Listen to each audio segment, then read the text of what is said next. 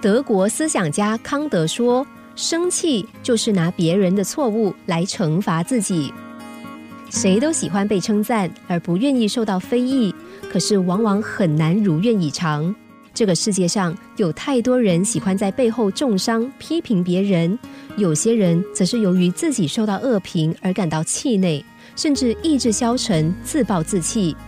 其实，受到非议是社会上常有的事，即使连人格圣洁的智者，也免不了受到各种非难和诽谤，更何况是凡人呢？有位德高望重的智者在世的时候，有个人因为妒忌他声誉崇高，故意在他面前谩骂。可是无论他怎么样的喧嚣叫嚷，智者始终保持沉默，不予理会。等他骂得疲倦了，智者问他：“朋友，如果有人送你一样东西，但是你并不想接受，这个礼物该归谁呢？”那个人不假思索的回答：“当然要还给那个送礼的人呢。”智者笑着说：“这就对了。刚才你大骂我一顿，可是这些话我并不想接受。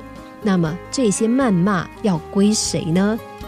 这一反问使得那个人无言以对，顿时觉得自己未免太过无知浅薄了，立刻向智者道歉，并且立誓从今以后再也不诽谤他人。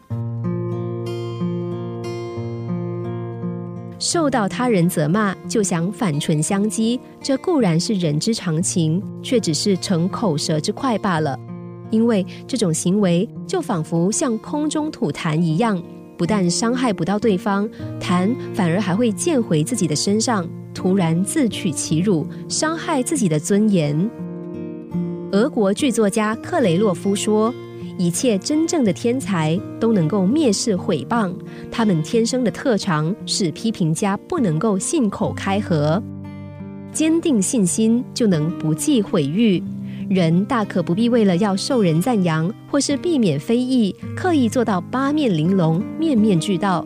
一旦如此，你必然会因为瞻前顾后、畏首畏尾，无法放手去做自己想做或该做的事，又如何能成大器呢？